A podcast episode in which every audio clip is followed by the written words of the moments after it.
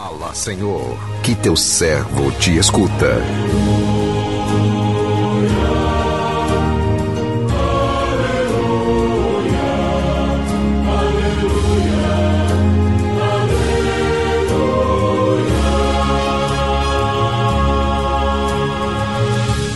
O Senhor esteja convosco, Ele está no meio de nós.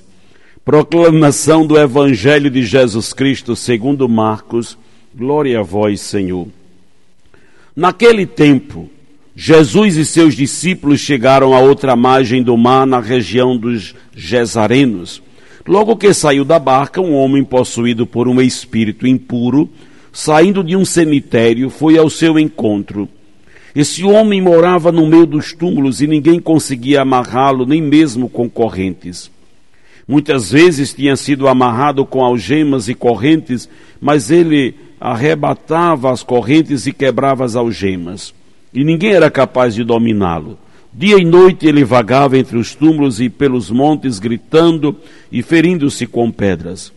Vendo Jesus de longe, o endemoniado correu, caiu de joelhos diante dele e gritou bem alto: Que tens a ver comigo, Jesus, filho do Deus Altíssimo? Eu te conjuro por Deus, não me atormentes. Com efeito, Jesus lhe dizia: Espírito impuro, sai desse homem. Então Jesus perguntou: Qual é o teu nome? O homem respondeu: Meu nome é Legião, porque somos muitos e pedia com insistência para que Jesus não o expulsasse da região. Havia aí uma grande manada de porcos pastando na montanha.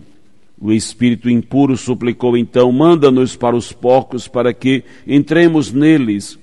Jesus permitiu.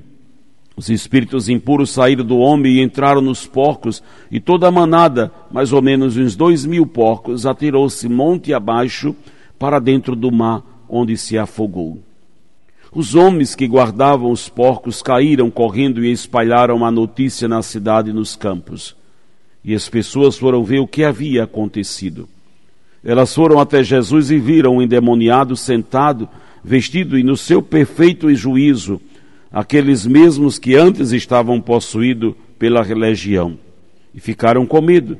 Os que tinham presenciado o fato explicaram-lhes o que havia acontecido com o endemoniado e com os porcos. Então começaram a pedir que Jesus fosse embora da região deles. Enquanto Jesus entrava de novo na barca, o homem que tinha sido endemoniado pediu-lhes que o deixasse ficar com ele. Jesus, porém, não permitiu. Entrando, lhe disse: Vai para casa, para junto dos teus, e anuncia-lhes tudo o que o Senhor, em sua misericórdia, fez por ti. Então o homem foi embora, começou a pregar na Decápole tudo o que Jesus tinha feito por ele, e todos ficavam admirados. Palavra da salvação, glória a vós, Senhor.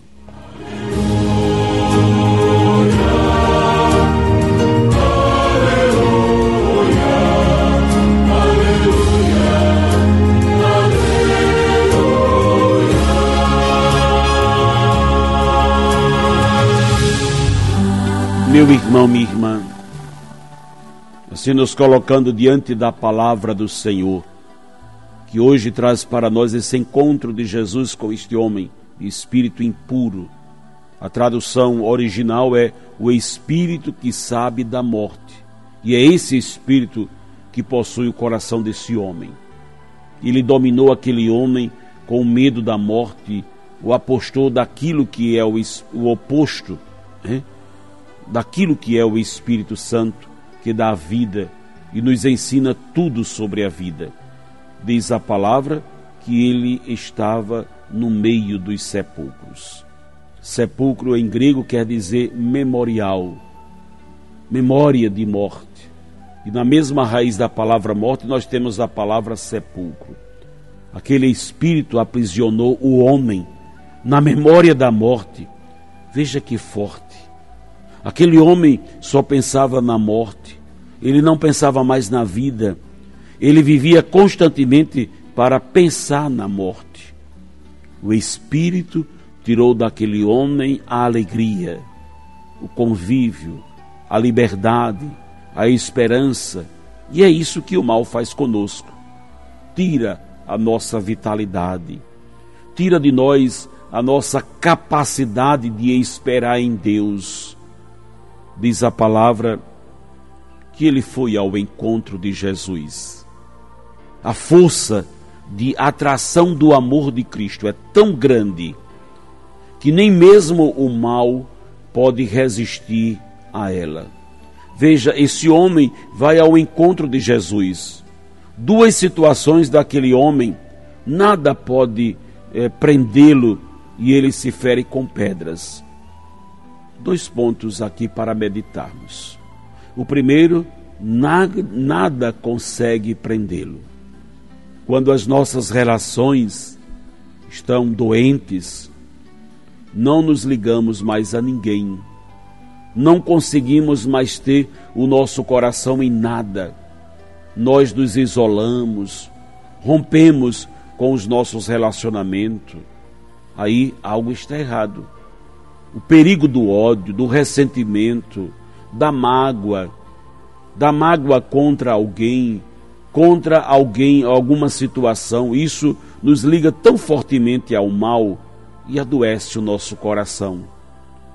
Por isso, meu irmão, minha irmã, a importância do perdão, a importância da reconciliação nos nossos relacionamentos familiares, relacionamentos afetivos, relacionamentos em comunidade.